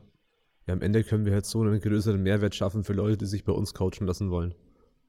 Die sagen, okay, die wissen vielleicht, weil es eben mehrere Coaches sind, können wir, wie gesagt, einfach was Besseres liefern für den Kunden. Ja, jetzt ist immer die Frage, was für ein Modell hast du im, als Coaching-Firma? Und wir haben ja das Modell, was in anderen Firmen ja auch nicht so ist, das heißt eine Broker-Firma oder was auch immer. Wir haben Kooperation statt Konkurrenz. Ja, das ist unsere Devise. Ja. ja. Und das bedeutet für uns, dass unsere Coaches nicht gegeneinander arbeiten müssen, weil in anderen Firmen wird es ja tatsächlich so gehandhabt, dass die sagen, sie motivieren ihre Mitarbeiter, indem sie mit den anderen Mitarbeitern konkurrieren. Das ist bei uns nicht der Fall, ja. sondern wir verteilen die Klienten, die bei uns anfragen, fair und manchmal auch je nachdem, wer für wen geeignet sein könnte oder wer gewisse Präferenzen hat. Ja, und schauen, dass es am Ende einfach fair zugeht. Ja. Und es ist nicht so, dass jemand, wenn er jetzt ein gewisses Geheimnis im Coaching den anderen Coaches vorenthält, einen Wettbewerbsvorteil hätte. Das ist eben bei uns dann nicht der Fall. Und leider ist es halt trotzdem so, dass man dann mit anderen Coaches normalerweise in Konkurrenz steht. Und das heißt, dass der Informationsfluss zwischen den meisten Coaches nicht gerade ergiebig ist, weil man ja relativ bescheiden ist, was man jetzt dem anderen alles mitteilen will über sein eigenes Coaching. Ja, weil man ja trotzdem irgendwie sagt, okay, er ist ein Konkurrent und ja. Ich meine, ich denke langfristig, was auch bei uns passiert ist, entwickelt man ein Selbstbewusstsein, dass man gerne Informationen rausgibt, was du auch meinetwegen bei Mike Teixeira bei, bei RTS sehr gut sehen kannst. Da werden so viele Informationen in Anführungszeichen geleakt, wo dann am Ende jemand das Ganze komplett nachbauen könnte, alles. Weil, keine Ahnung, Jim ATS da auch so viele Videos macht über die ganzen äh, Themen, wie bestimmte Sachen angegangen werden und so weiter. Ja. Das, da ist wirklich ein sehr großer Mehrwert online kostenlos verfügbar. Und ja, sie bewerben dann gleichzeitig, glaube ich, jede Online-Seminare. Wenn man das dann natürlich ähm, auch noch, ja, oder ja, Online-Seminare sind es, oder? Kurse, Online-Seminare, ja. sowas in der Art haben die dann auch noch. Und würde man das dann auch noch abschließen, könnte man ja theoretisch sagen, ja, ich kann alles genauso machen jetzt. Aber damit haben die überhaupt kein Problem, weil sie so ein großes Selbstbewusstsein haben. Ähm, in die gleiche Kategorie würde ich uns jetzt bescheidenerweise natürlich auch mit einrechnen, dass wir zumindest, auch wenn wir jetzt nicht auf dem gleichen Level vielleicht sind, sagen, wir haben das Selbstbewusstsein, dass wir die Information gerne rausgeben und sagen, wir werden uns weiterentwickeln. Und wenn jetzt die Leute die Informationen erhalten, haben wir uns, keine Ahnung, in dem Monat eh schon wieder weiterentwickelt als Firma und wir können ruhig die sein, die auch Informationen dann eben rausgeben. Und das wollen wir auch, denke ich, in der Zukunft öfter in der Praxis machen. Vielleicht, also bisher eben meistens eher in einem Zwiegespräch, dass wir sagen, okay, wir haben da jetzt keine großen Geheimnisse, was unser Coaching angeht. Also wenn wir jetzt mit jemandem drüber reden, dass wir das nicht mehr so geheim halten, was auch immer. Ja, unsere Tracking-Tools, die ähm, kursieren wahrscheinlich eh draußen und haben schon einige versucht nachzubauen, was auch immer. Aber das, da haben wir kein Problem damit. Ja. Und wir versuchen ja das Ganze weiterzuentwickeln. Also wir haben inzwischen auch den Ansatz, hatte ich auch mit den Praktikanten besprochen, dass wir sagen, ja, wenn wir positiv beeinflussen können, in, auf welchem Niveau online gecoacht wird, sei es durch, durch Tracking-Tools, die ein bisschen durchdachter sind, mit Kommunikationstools und so weiter, dann macht es uns glücklich, weil das unserem Unternehmensziel ja gleichgesetzt ist. Unser Unternehmensziel ist ja, Powerlifting-Coaching weiterzubringen. Ja, und da einfach, ja, sei es ein allumfassenderes Ziel ähm, unseres Gesamtunternehmens, ist es ja Powerlifting im Ganzen weiterzubringen. Und wenn wir dazu beitragen können, indem wir ja, gewisse Sachen auch teilen, ja, dann ist es eine sehr große Sache und ich denke, in nächster Zeit müssen wir da als Coaches, ich meine, wir treffen uns ja am Wochenende auch, müssen wir da als Coaches besser zusammenarbeiten, um ja, vielleicht auch gewissen Content Mehrwert zu bringen. Und ja, da, das ist definitiv eins unserer Ziele, da auch aktiver zu werden, was in letzter Zeit einfach zeitlich schwierig war, vor allem als ich selbst noch viel gecoacht habe. Da konnte ich nicht sagen, oh, ich coach den ganzen Tag, jetzt mache ich da noch unendlich viel Content. Ja, und wir werden ein größeres Team, sei es bei Coaches oder sei es bei den Mitarbeitern außenrum. Wir werden jemanden haben, der unsere Social Media mitbetreut. Ähm, bald, sage ich jetzt mal. Und nach und nach kommen Leute dazu, die uns helfen können, sei es Praktikanten oder Angestellte, und wir wollen so dafür sorgen, dass wir das große Ganze weiter voranbringen können. Und ja, jetzt ist eben Matti hier als Coach ein, ein Teil wieder davon, der das große Ganze mit voranbringen kann, dass wir Powerlifting auf den nächsten Level bringen können. Und wir nehmen das Ganze auch sehr ernst und wir werden auch in einigen Jahren immer noch die gleichen Ziele verfolgen, sei es aber mit anderen Schwerpunkten zum Teil, die wir jetzt vielleicht noch gar nicht wissen. Ja. Also ich glaube, man braucht doch gar keine Angst. Achso, ja. Ja, danke, dass ich im Team sein kann. Also was ich auch noch sagen wollte, ist, ich glaube, man braucht auch gar keine Angst haben, ähm, Informationen weiterzugeben, wenn man sich selber immer weiterentwickelt. Äh, ich denke, das macht eigentlich jedes gute Unternehmen, egal wo man hinschaut. Also jetzt nicht nur was jetzt Coaching betrifft, sondern ich hoffe, ich rede jetzt kein Blödsinn, aber ich, soweit ich weiß, gibt Tesla ja auch ihre Technologien weiter. Ja, das, ja die sind äh, verrückt. Die veröffentlichen ihre Patente einfach komplett und scheißen drauf. Und ja, weil sie eh schon ja. wieder weiter sind, sobald die Patente raus oder einfach sagen, werden. ja, die wollen also noch bessere halt, E-Autos. und die Konkurrenz mhm. nicht hin. Und es muss einmal wer, selbst wenn, man, selbst wenn man das veröffentlicht, was man selber schon hat, das muss auch trotzdem mal wer nachmachen, nachmachen oder nutzen können. Das ist jetzt auch ja. nicht so einfach. Da, äh, vor allem Andi, kann man keine Unternehmenskulturen kaufen mh, oder nachmachen. Genau. Direkt. Also selbst wenn du das Konzept hast, du brauchst, da, da muss noch viel andere stimmen, damit es dann so auch umsetzbar ist. Und da brauchst du die Menschen dahinter. Also der Andi sagt auch zum Beispiel immer, also der Bürzel Andreas veröffentlicht auch jegliche Zahlen vom Unternehmen, wie viel er Miete zahlt, wie viel er ausgibt, wie viel er einnimmt, äh, weil er sagt, alle haben so Angst davor, das zu veröffentlichen. Aber das ist kompletter Schwachsinn, weil es macht da eh keiner nach. Ja. Du kannst den Leuten eine komplette Anleitung geben, aber trotzdem macht es keiner. Es ist ja auch die, die, heutzutage im Internet, du kommst zwar auch an viele Fehlinformationen, aber wenn du, wenn du intelligent suchst, dann kannst du dich eigentlich über jegliches, in jegliches Thema einlesen. Nur äh, das, was du sonst dazu benötigst, das fehlt halt dann äh, den meisten Personen. Ja. ja das Einlesen und die, die ja. Infos bekommen ist der leichte Part.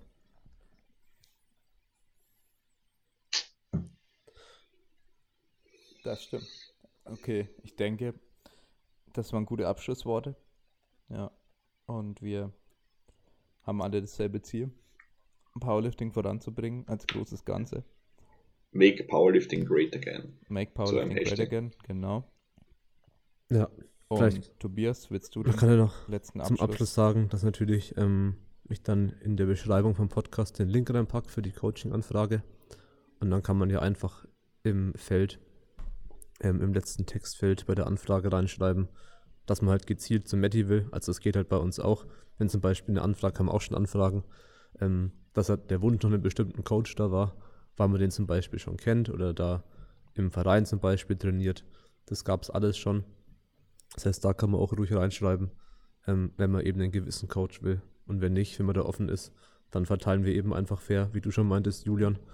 Ähm, aber jetzt eben in Bezug auf die Podcast-Folge ähm, kann man natürlich einfach reinschreiben, dass man da zu Matti will, jetzt wo es quasi ähm, offiziell gemacht wurde. Ja, wobei eine Detailinformation noch fehlt, wahrscheinlich auch so als letzte Motivation bei dir ins Coaching zu gehen. Wie bist du zum Chest Chestkind gekommen geworden? Es war eigentlich schon über in der Laufe meines Lebens bin ich schon immer mit einigen äh, Spitznamen äh, in Verbindung gebracht worden, äh, seitdem ich mich eigentlich zurückerinnern kann ich glaube, selbst, selbst ich habe mir als Kind einen Spitznamen gegeben. Äh, Dizzy damals. Keine Ahnung wieso. Ich habe gesagt, das bin ich. äh, äh, mit drei oder so. Ich bin der Dizzy und nicht der Matthias. Okay. Und äh, äh zum Chestkind bin ich 2018, äh, glaube ich, geworden. Oder ist das jetzt schon? Na, 2000. 2017. Äh, da habe ich, wir haben da auch so eine Community, die heißt die Vienna Iron Crew. Und Ihr seid alle verrückt, das finde ich geil, ja. Die kenne ich natürlich. Wir sind, äh, sind, verrückt, ja. Und da haben wir immer so ein Weihnachtspump-Video gemacht. Das heißt letztendlich so ein Weihnachtsvideo und die haben so eine, ich bin erst beim letzten Jahr dann dazugekommen, haben wir so eine Veranstaltung organisiert, wo man eigentlich halt äh, kurz vor Weihnachten eine gemeinsame Pump-Session gemacht hat und jeder halt verkleidet gekommen ist.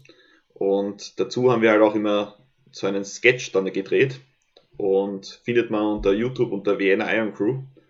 Und im letzten Weihnachtspump, ich glaube im Weihnachtspump 3, bin ich sozusagen als Chestkind zu sehen. Ähm, ja, ich will jetzt gar nicht so viel vorwegnehmen, aber. Wir sollten den Link von dem Video, was du jetzt. Wir könnten den Link da auch ja, erstens von ja. dem und zweitens von dem Video, was du jetzt hier uns noch geschickt hast. Das jetzt frisch abgedreht mit äh, Gino mit am Start. Richtig, die sind auch ganz lustig. Also sind die, wir haben letzte Woche Mittwoch ähm, Werbevideos für Werbung, muss man jetzt auch noch dazu sagen, äh, für die Produkte vom, vom Gym gedreht und der Gino war eben auch da. Also von das Gym. Ja. Weil er, genau, von das Gym, weil der auch bei der Mühlviertler Kreuzhebermeisterschaft war, wo als Sprecher eingeflogen worden ist, wo ja auch äh, Dedicated Sports äh, fotografiert hat. Vielleicht hat das der eine oder andere mitbekommen. Und mit dem haben wir eben einige ähm, Werbevideos gedreht, wo ich eigentlich wieder als Christ bzw. als Chestkind auftreten durfte und sozusagen das Gegenstück zum, zum Teufel war. Ja, es ist auf jeden Fall auch ein sehr interessantes Thema. Okay. Wahrscheinlich Wert eines eigenen Podcasts. aber wir werden jetzt das Ganze ähm, dann hier beenden. Aber die Leute können sich gerne diese Videos anschauen. Ich glaube, ist auf jeden Fall wert. Ja, ist auch alles total ernst. Also ihr dürft jetzt nicht denken, dass da was zum Lachen dabei ist. Das ist serious. serious ja. ja. Das sind ernste Themen, die da besprochen werden. Und das ist gut und böse. Ja, ist gut, und böse. gut und böse. so der Kern unserer Existenz. Ja. genau. Dann sage ich vielen Dank fürs Zuhören. Gerne eine 5-Sterne-Bewertung hinterlassen, um den Podcast zu supporten. Wie jetzt der Demi letztes Mal gesagt, der Podcast ist für alle Zuhörer kostenlos, aber für uns jetzt hier, keine Ahnung, zwei Stunden oder so Zeit verbracht, da reingesteckt, ohne, ja, ohne Editing, jetzt danach und alles hochzuladen. Das heißt, da könnt ihr uns sehr nice supporten, wenn ihr da eine gute Bewertung hinterlasst. Dann, Matti, vielen Dank nochmal, dass du dir Zeit genommen hast. Und wir sind ziemlich begeistert, dass du jetzt mit dabei bist. Und dann bis zum. Ja. Wie gesagt, Freude ist auf meiner Seite. ja. Und bis, wir sehen uns am Wochenende. Ja, auf jeden Fall ist unser Coaching-Team jetzt breiter aufgestellt. Haha. Schatz an Jan, Tim und Friedrich. Ja, es, es, tut mir leid. Also wer zu mir kommt, der kriegt auch ein paar Sätze Seitheben und äh, Astrid Run. okay. Alle, alle wechseln zu dir. Friedrich bekommt heute, Friedrich bekommt heute lauter E-Mails. So, sorry, bin raus. Braucht breite Schultern wie Matti. Dann vielen Dank und bis zum nächsten Mal. Ciao. Ciao. Ciao.